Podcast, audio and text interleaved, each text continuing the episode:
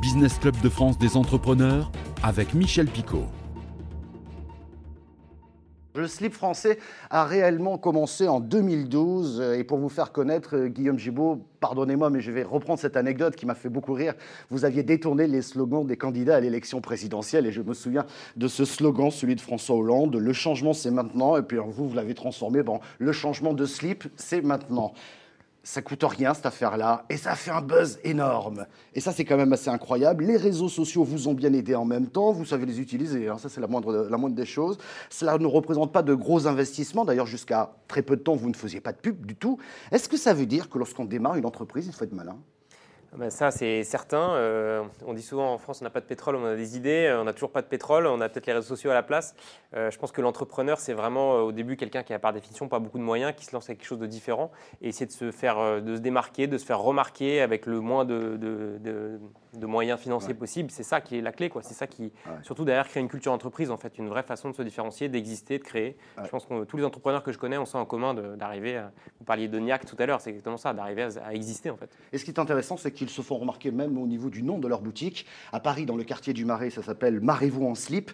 À Lille, c'est la baraque à slip. Et celle que j'aime beaucoup, c'est Aix-en-Provence, le slip de ton ex. Voilà, ça c'est le nom de ces boutiques. C'est vous qui trouvez tout ça euh, Là, c'est les mêmes les, notre communauté sur Facebook en fait. Quand on ouvre une boutique, on donne euh, sur la page Facebook du slip euh, l'adresse de la future boutique, les, éventuellement les stations de métro ou de bus autour, le, nom des rues adjacentes et les gens trouvent des jeux de mots. Et ce qui est génial avec le slip, c'est que c'est assez infini.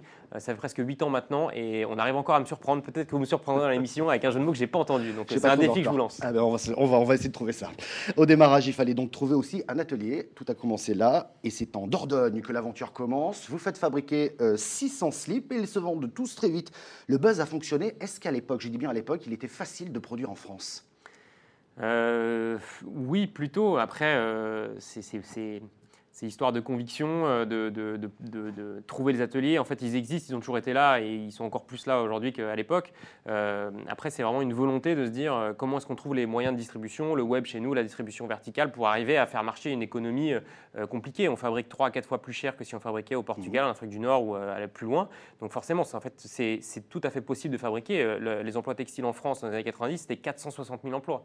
Aujourd'hui, c'est plus que 60 000. Donc il y a vraiment un outil industriel textile. Après, c'est juste comment est-ce qu'on arrive à fabriquer mm. plus cher et arriver à vendre ses produits. Vous, avez fait votre propre réseau d'ateliers un peu partout en France, finalement. Exactement. Alors, ce n'est pas nos propres ateliers, ce sont que des, sous-traitants, c'est des partenaires avec qui on travaille pour la plupart depuis euh, maintenant 5-6 ans, euh, un peu partout en France. On bosse avec 42 usines, euh, vraiment réparties partout en France. Les principaux, c'est les établissements Le Maillot dans le nord et Éminence, le groupe Éminence, qui travaille pour nous dans le sud, qui font aujourd'hui à eux deux chacun 30% de nos volumes. Mais effectivement, on a construit atelier après atelier un, réseau de partenaires qui fait qu'on fabrique euh, presque 800 000 produits par an. Et on emploie, nous, 100 personnes directement chez nous, au siège et dans nos boutiques, et on fait bosser auprès de ces 42, après 200 personnes en France. Donc euh, donc c'est super, et c'est effectivement un travail de terrain de trouver toutes ces...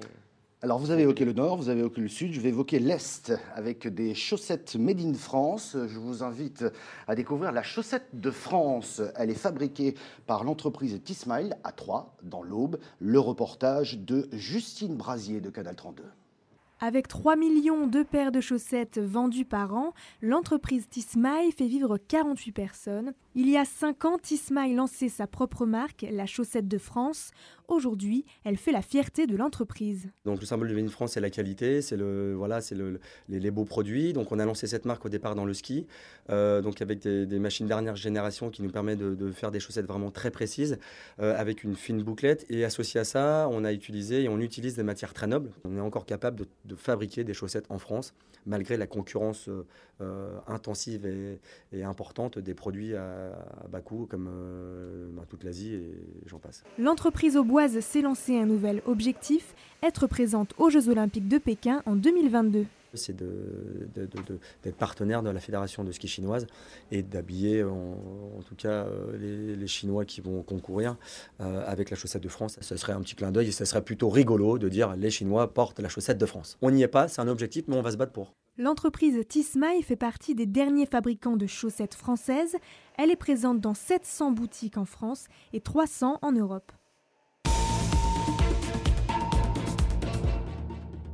L'Arc de Triomphe, le Mont Saint-Michel et bien d'autres symboles français rejoignent la collection Garnier-Thiebaud. La Vénus de Milo ou bien évidemment la Joconde. Et euh, on a donné euh, comme terrain de jeu, j'allais dire, à nos stylistes de trouver des moyens de la rendre plus accessible à des jeunes, à la modernité. Et ils l'ont traité à la façon un peu de Andy Warhol, c'est-à-dire en désacralisant un peu ses œuvres reprendre des photos marquantes d'événements sportifs comme la victoire de Yannick Noah à Roland Garros en 1983, les dessiner sur un t-shirt à l'aide de citations célèbres, c'est le concept développé par Michael Garcia et sa marque Pose Eleven. À la base, je suis un passionné de, de textile et de sport. Donc pour le coup, j'ai allié les deux en, faisant des t-shirts euh, en référence au sport. Les images, les phrases cultes, ces idées sont de Michael lui-même. Pour la réalisation du motif, c'est un graphiste qui prend le relais. Je redessine la photo avec des traits simples et ensuite j'impose en fait des écritures sur ces traits pour ensuite créer le visuel final un peu à la façon d'un calligramme. La jeune marque Federals, basée à Roubaix, fabrique des jeans adaptés à toutes les morphologies. Des systèmes de lacets sur les côtés permettent un réglage personnalisé. Il y a toujours des problèmes au niveau des tailles standards. Donc euh, ce système que l'on a adapté sur les jeans, les shorts, les pantacourts, euh, toutes les parties basses du corps humain et les parties hautes, permet de s'adapter à morphologie, tour de taille, tour de hanche et tour de cuisse. Et ces vêtements peuvent aussi être confectionnés à partir de jeans recyclés.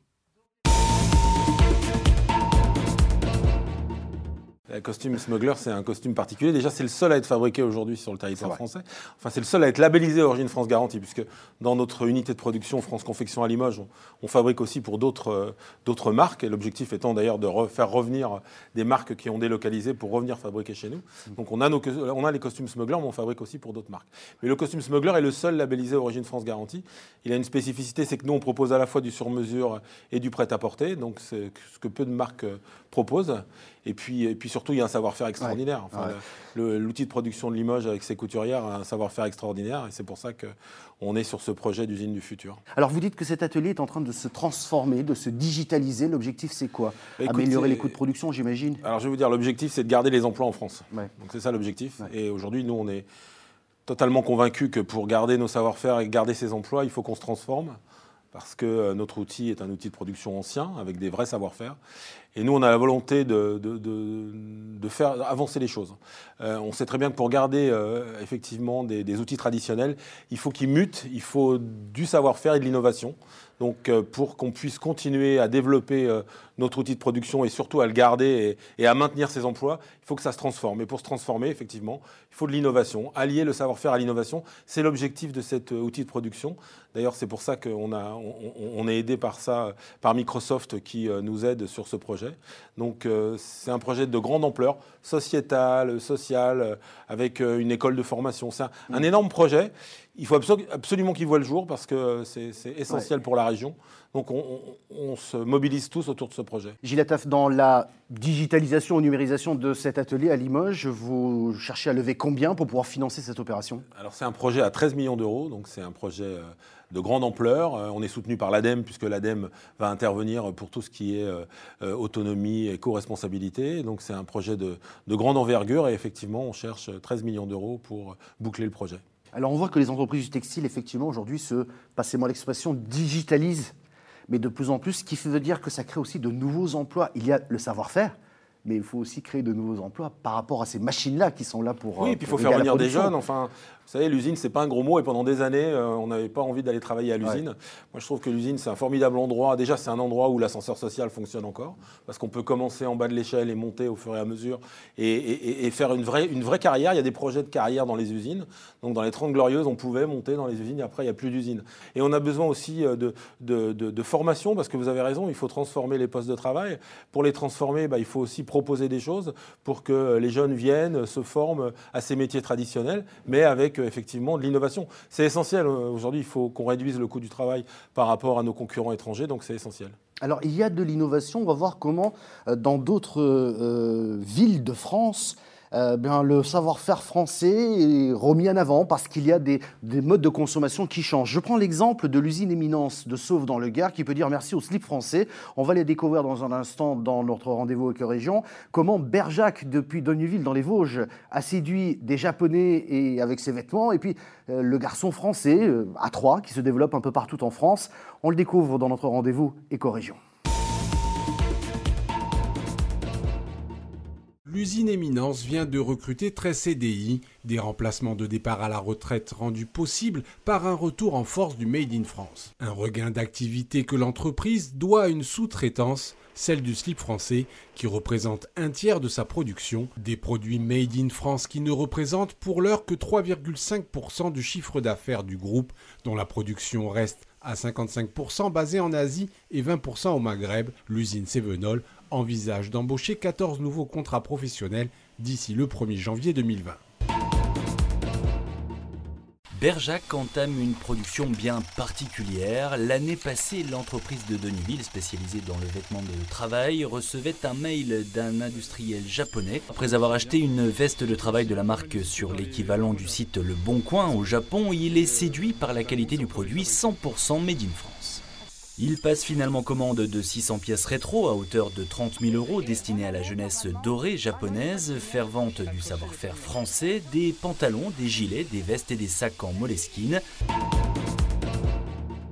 Les Parisiens pourront découvrir toutes les collections garçons français. Ce second point de vente physique vient s'ajouter à la boutique troyenne, ouverte en 2017, et surtout au site de vente en ligne. Boxers, slip, chaussettes, mais aussi maillot de bain ou t-shirt pour donner une visibilité forte à sa marque de sous-vêtements 100% made in France. Le créateur troyen a mis presque deux ans à trouver ce local, situé dans le Haut-Marais, en plein cœur de la capitale. La jeune génération n'est pas forcément au courant qu'il existe encore des sociétés euh, qui sont là et qui ont un super savoir-faire pour tout fabriquer. C'est intéressant ce qui a été dit là. Il dit la jeune génération n'est pas encore euh, bien au courant qu'il y a des sociétés qui ont un savoir-faire dans ce pays et qui sont capables de faire de très belles choses. Qu'est-ce que vous en pensez de ce que vous avez vu, Gilles Attaf Moi, je trouve ça passionnant. Moi, ce que, ce que j'aime beaucoup aujourd'hui, c'est qu'on a beaucoup de jeunes qui se lancent dans le Made in France. Parce à une époque, moi, quand j'ai. Vous savez, quand, quand, en 2000, on a relancé la fabrication française, quand j'ai repris Smuggler et qu'on a intégré un outil de production, on m'a dit oh, l'atelier du monde sera en Chine, la France sera un mmh. pays de tertiaire. Et les jeunes, c'était ringard le Made in France. Aujourd'hui, c'est les jeunes qui nous portent. Donc, au contraire, je pense que ça vient des jeunes et que ça va nous aider, ça va nous pousser à revenir vraiment sur le devant de la scène.